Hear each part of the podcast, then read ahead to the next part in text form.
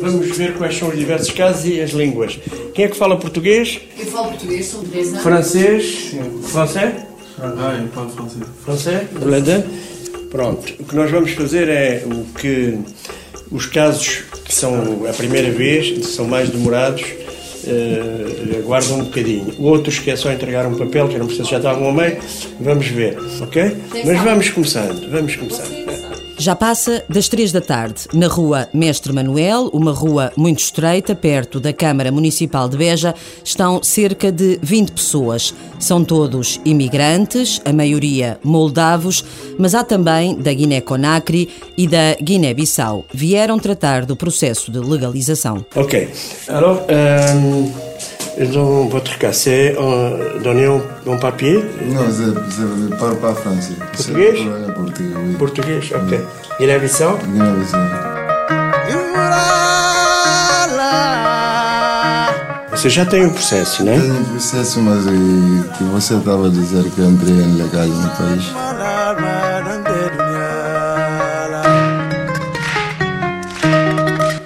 Alberto Matos é o responsável pela delegação em Beja da Associação Solidariedade Imigrante, a maior da Europa, com 33 mil sócios, só em Beja mais de 1.300.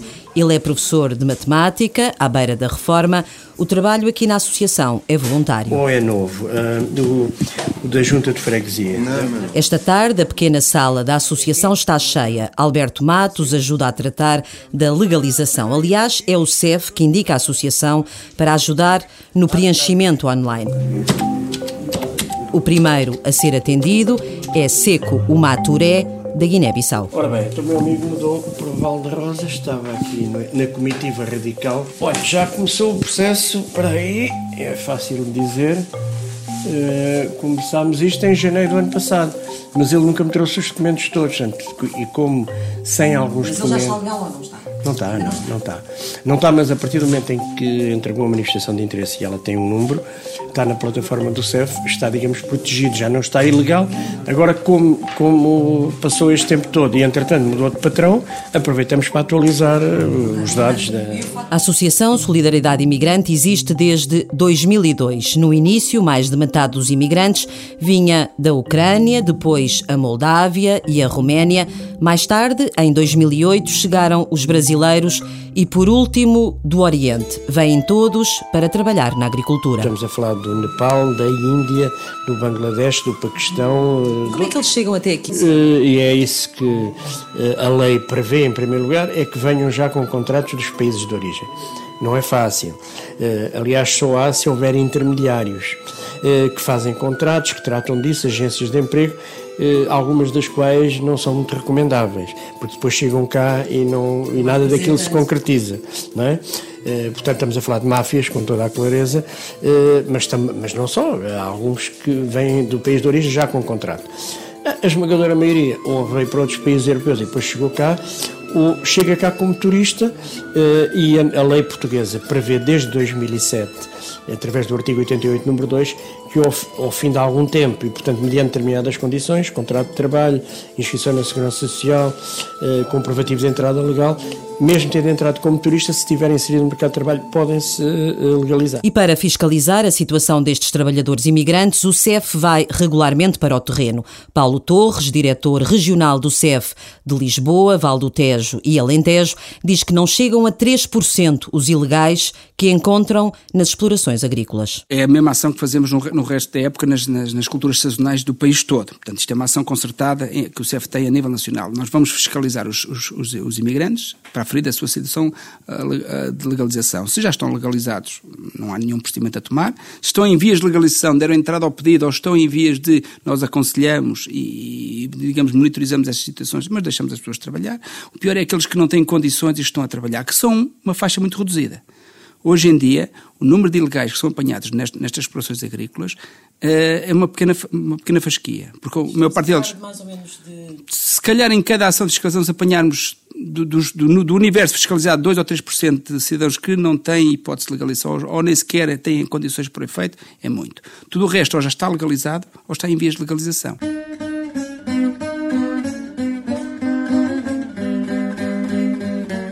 Em Beja, na Associação Solidariedade Imigrante, está um grupo de moldavos que chegou há poucas semanas. São amigos e familiares de Vassili Cordiliano, já passou por Cascais, Ponte de Lima, está há 15 anos no Alentejo. Os primos, sobrinhos, amigos, amigos. Nós tentar ajudamos, pois. Ajudamos para legalizar, para tratar de papeles. Venham agora para apanhar azeitona e se vou gostar, algumas que ficam. Alguns vão ficar. Vamos ver, tratar de papelos. E já têm contrato de trabalho? Já estão a trabalhar? Já, já estou, estou a trabalhar, tenho contrato de trabalho, contribuinte e tudo. E por esta altura da panha da azeitona que o Alentejo recebe milhares de imigrantes. Só no ano passado, mais de 10 mil neste período extraordinário. Durante todo o ano, e segundo dados do CEF, há romenos, moldavos, nepaleses, tailandeses, senegaleses e nigerianos que estão fixados nos conselhos de Beja, Alvito, Cuba, Moura, Vidigueira, Serpa, para as culturas da vinha, do melão, da oliveira, da amêndoa e ainda a uva de mesa. Nos últimos anos, e com o Alqueva, já se consegue fixar trabalhadores na agricultura quase todo o ano. Agora começa a azeitona em força a partir de outubro. Antes tivemos as vinhas, tivemos o melão, tivemos as estufas, o morango, eh, as podas, eh, as novas plantações de olival e de amendoal, que são uma coisa que eh, não vou agora entrar nisso, mas do ponto de vista é com alqueva, é? ambiental, com alqueva, isto todos os anos está a crescer. Basta os que foram plantados recentemente e que para o ano não estar a produzir, ou daí a dois anos, ou daí a três anos. E, e, e mais... A falar de quantas pessoas, quantas pessoas é que o Alentejo, ou desde o Alqueva, do Alqueva? Só na altura do olival, no, no último ano, algumas vezes aqui falámos, uma percepção boa que temos disto, à volta de 10 mil extraordinários que vêm na altura. São muitos milhares que por vezes vivem em condições subhumanas, muitos deles em contentores. Tivemos aqui vários casos no Olival o ano passado que eram 50 euros por mês, um contentor eh, bastante quente ou frio, depende da época, com 4 a 5 pessoas, num grupo com 200 trabalhadores no meio do, no meio do campo, 200 eh, trabalhadores a 50 euros, dá 10 mil euros por mês. Eh, o patrão só nesse mês paga o aluguer ou a compra dos contentores todos e, portanto, eles ganham muito uh, nas, nos próprios, na própria habitação. Uh, pá, uma casa sem mínimo de condições em Serpa, onde foi a polícia e a, e a ACT, está lá há um ano ou dois, uh, eram 60 a pagar. 40 euros por mês, 2.400 euros por mês, uma coisa que de certeza que o próprio dono da casa, e já é um grande aluguer, não, não recebe mais de mil. Portanto, só ali o, o entidade empregadora, que são intermediárias, em muitos casos, fazem um lucro de, de 100% eh, em relação a isso. Há vários anos que Alberto Matos acompanha a história destes imigrantes que são explorados pelos patrões e conta até um caso que se passou em Benavente há quatro anos. Nós tínhamos um trabalhadores búlgaros, eu tenho aqui ainda hoje um, um recibo, que ao fim do mês, quando pediu contas, estava a dever dinheiro porque trabalhou uns quantos dias, mas descontando o emprego, eh, descontando a habitação e descontando os transportes, estava a dever 16 euros ao patrão ao fim do mês. Eh, foi um caso escandaloso de um, de um, eh, um empresário dinamarquês que prometia pagar 100 euros na Dinamarca, arromendos e búlgaros. Era tudo União Europeia, já não estávamos a falar da comunitário. Não eram sequer, não precisavam de nada do CEF nem passaporte, basta o bilhete de identidade. Mas antes de irem para a Dinamarca e ganhar 100 euros por dia, tinham que fazer um estágio de apanha de ervilha na zona de Benavente. E foi ao fim de um mês, não lhe pagavam. Os começaram a refilar. Dois meses e tal. Mas quando pediram as contas, ainda estavam a dever à empresa. Quer dizer, nunca mais chegavam ao reino da Dinamarca. e, e era, era uma situação que não era um estágio para aprender a apanhar ervilha. Era exploração pura e dura. Uma das muitas histórias de exploração dos imigrantes não é o caso do guineense Seco Maturé, que tem um novo contrato de trabalho no Val da Rosa, a herdade que chega a ter 800 trabalhadores de várias nacionalidades. O Maro Touré vem finalizar o processo. Temos já o registro criminal português e o seu registro da Guiné-Bissau. Faltava apenas o registro criminal da Guiné e de Portugal. Agora vou fazer a upload do que falta, que é o que não tem as cruzinhas vermelhas. Agora está tudo. E agora vamos imprimir imprimir isto em papel e eu dou-lhes. Depois recebe uma mensagem e abre as marcações. Uh, e, vamos às marcações. Acontece no dia de hoje e desde há cerca de uma semana as, uh, as marcações estão todas esgotadas em todo o país até ao final de abril de 2019.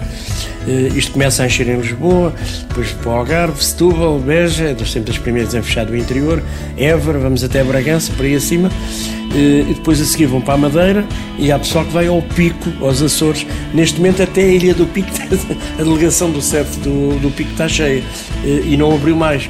Eu estou-lhe a dizer que tenho aí pessoal assim mais aventureiro, que não tem problemas nenhums de ir à Ilha do Pico, nomeadamente indianos, é um espetáculo. Segundo as contas de Alberto Matos, o Mário Touré vai ser chamado lá para o verão de 2019. Olhe que não, é assim tanto tempo, garante o diretor regional do CEF, Paulo Torres. Uma pessoa que, su que submete o processo na nossa plataforma informática de completo, passado máximo um mês é chamado.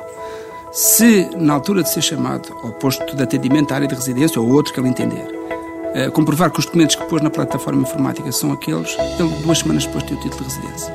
Mas se o posto da área de residência ou outro qualquer no país já, estiver, já tiver todo, já estiver preenchido atendimento?